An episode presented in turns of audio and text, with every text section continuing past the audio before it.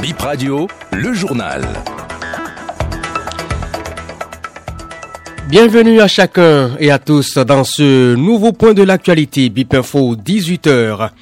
Affaire joueur interpellé, mis sous convocation, le dossier est vidé jeudi, mais le directeur exécutif du club convoqué dans une autre affaire. La messe du football des juniors lancée en Côte d'Ivoire cet après-midi. Côte d'Ivoire Burkina Faso est l'affiche d'ouverture.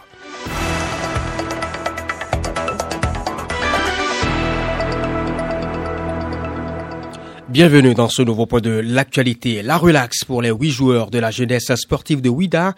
Après leur présentation à l'audience du jeudi, ils ont regagné le site de leur campement à Ouida. Le directeur exécutif du club JSO devra se présenter dans une autre audience suite à une convocation déposée par l'Union nationale des footballeurs professionnels du Bénin. Yacine Takakbovi, représentant de l'Union au micro de Aserabalo.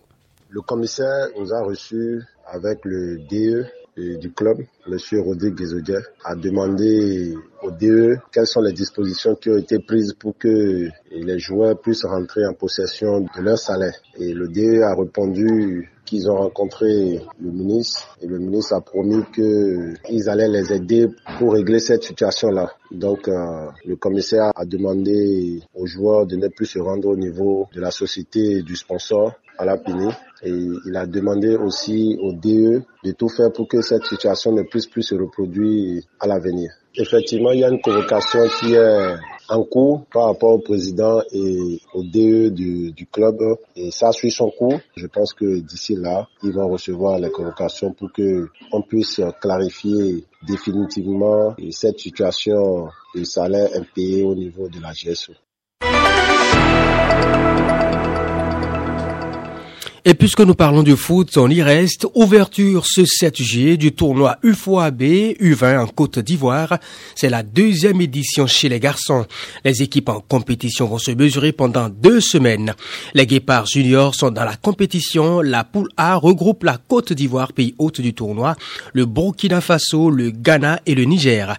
Les Guépards logés dans la poule B joueront leur match unique le 14 juillet face au Togo en ouverture cet après-midi à 15h, heure d'Abidjan donc. La Côte d'Ivoire a joué le Burkina Faso à 18h. Dans le second match, le Ghana affronte le Niger.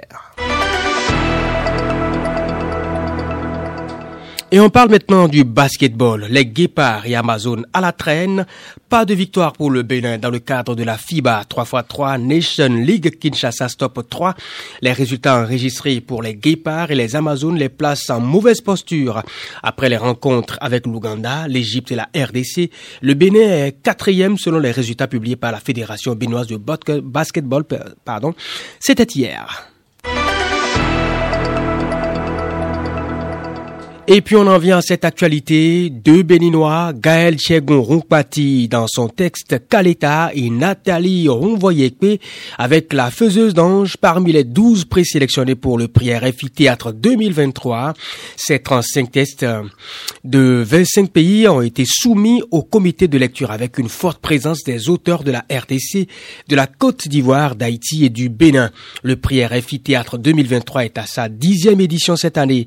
Le nom du lauréat de la lauréate sera connu le dimanche 24 septembre 2023. Le prix sera remis à Limoges dans le cadre du festival Zébrure d'automne. Gaël Thiagon Rompati, présélectionné, livre ici ses impressions au micro de Bip Radio.